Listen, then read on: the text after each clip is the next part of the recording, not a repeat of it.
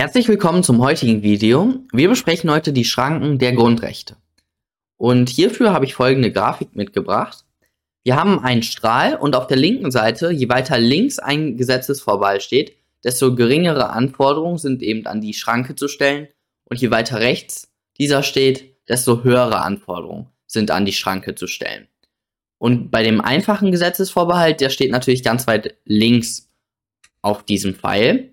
Dieser ist gekennzeichnet durch die Wörter durch oder aufgrund eines Gesetzes, zum Beispiel eben in Artikel 2 Absatz 2. Darin steht, jeder hat das Recht auf Leben und körperliche Unversehrtheit, die Freiheit der Person ist unverletzlich. In diese Rechte darf nur aufgrund eines Gesetzes eingegriffen werden. Und hier sieht man eben, in diese Rechte darf nur aufgrund eines Gesetzes. Daran erkennen wir, dass es sich hier um einen einfachen Gesetzesvorbehalt handelt.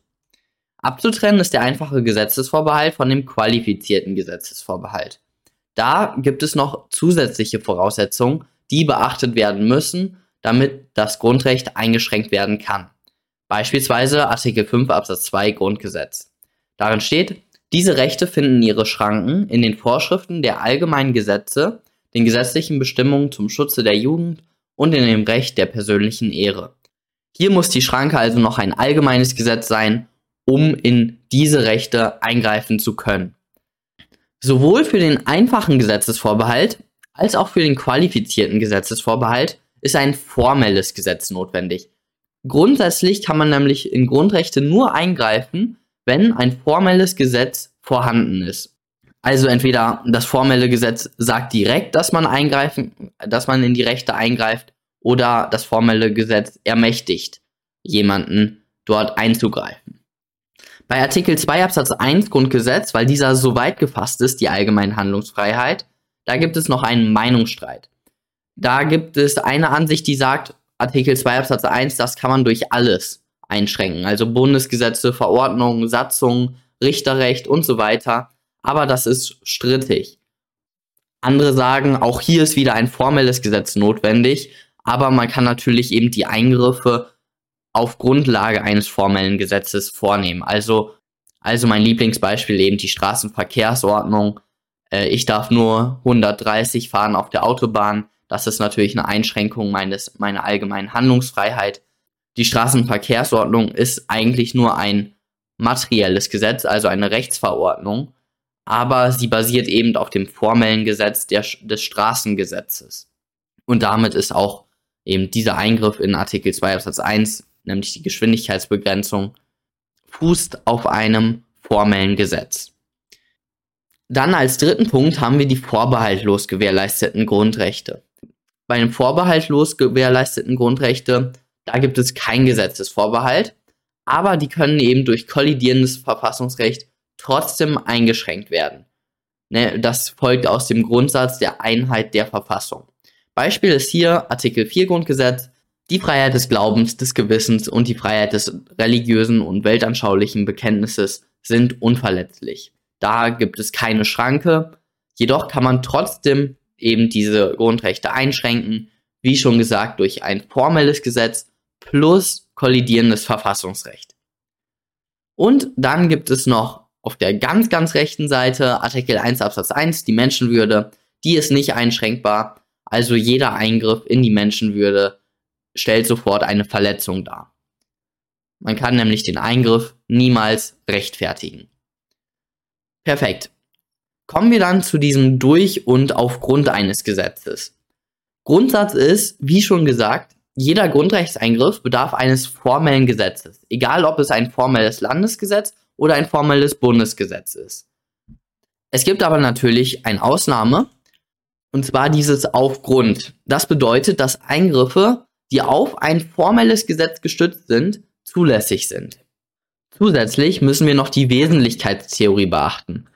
Das bedeutet, der parlamentarische Gesetzgeber, der soll die wesentlichen Entscheidungen, soll der selbst treffen und nicht durch, soll nicht irgendeine dritte Person, dritte in Anführungszeichen, durch Rechtsverordnung treffen. Also die Exekutive soll die eben nicht durch Rechtsverordnung treffen. Und Beispiel ist hier eben Corona. Ich bin jetzt hier gerade in 2021, ich weiß ja nicht, wann ihr das Video schaut. Und da war das Problematische, hier war, dass die Ausgangsbeschränkungen und auch noch andere Beschränkungen, die in unsere Grundrechte eingriffen und immer noch eingreifen, die haben auf einer Rechtsverordnung basiert. Und das Infektionsschutzgesetz, das war das formelle Gesetz, was eben zu diesen Rechtsverordnungen ermächtigt hat.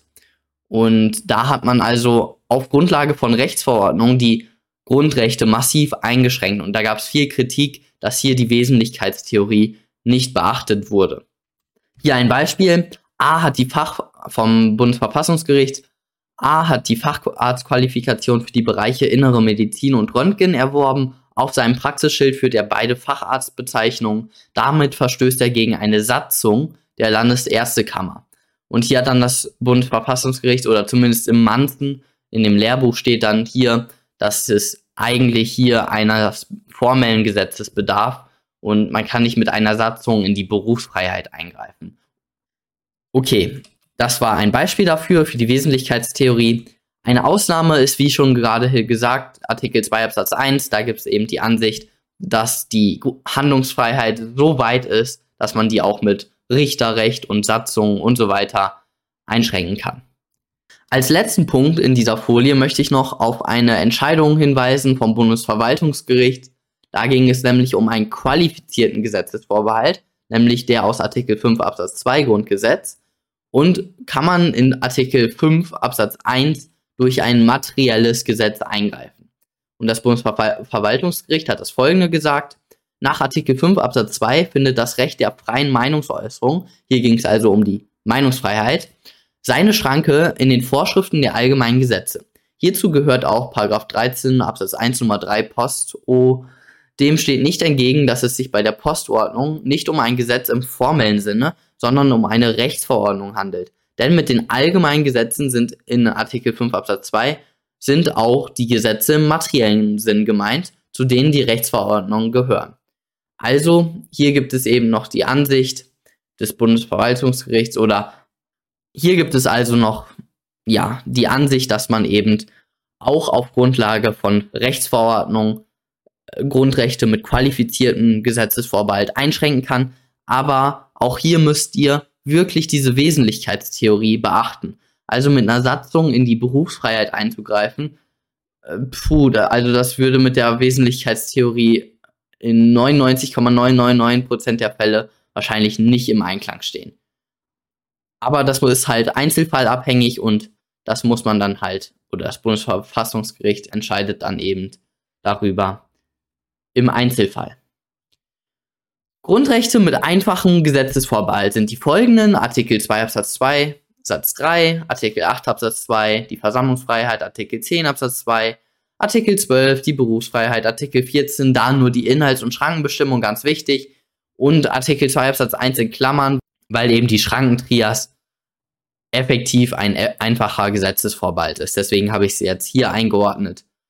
Und okay, Vielleicht habe ich auch noch ein, zwei vergessen, das bin ich mir jetzt nicht sicher. Grundrechte mit qualifiziertem Gesetzesvorbehalt sind die folgenden. Artikel 5 Absatz 2, die, ähm, also Artikel 5 Absatz 1 sind eben Meinungsfreiheit, Rundfunkfreiheit und so weiter. Und Artikel 5 Absatz 2 ist eben diese Schranke. Dann Artikel 14 Grundgesetz, Artikel 14 Absatz 3, das ist der qualifizierte Gesetzesvorbehalt für die Enteignung. Artikel 11 Absatz 2 und das war es auch schon.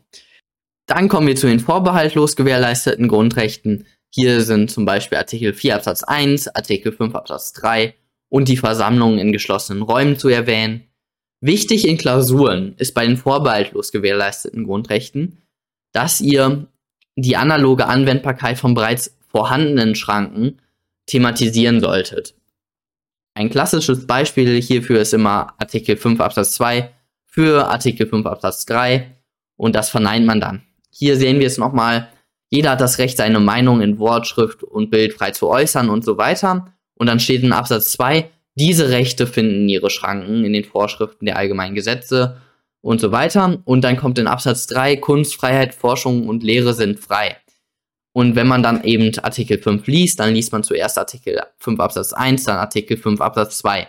Und Artikel 5 Absatz 2 sagt eben diese Rechte, das heißt, diese Rechte bezieht sich eben nur auf den Absatz 1 und nicht mehr auf den Absatz 3.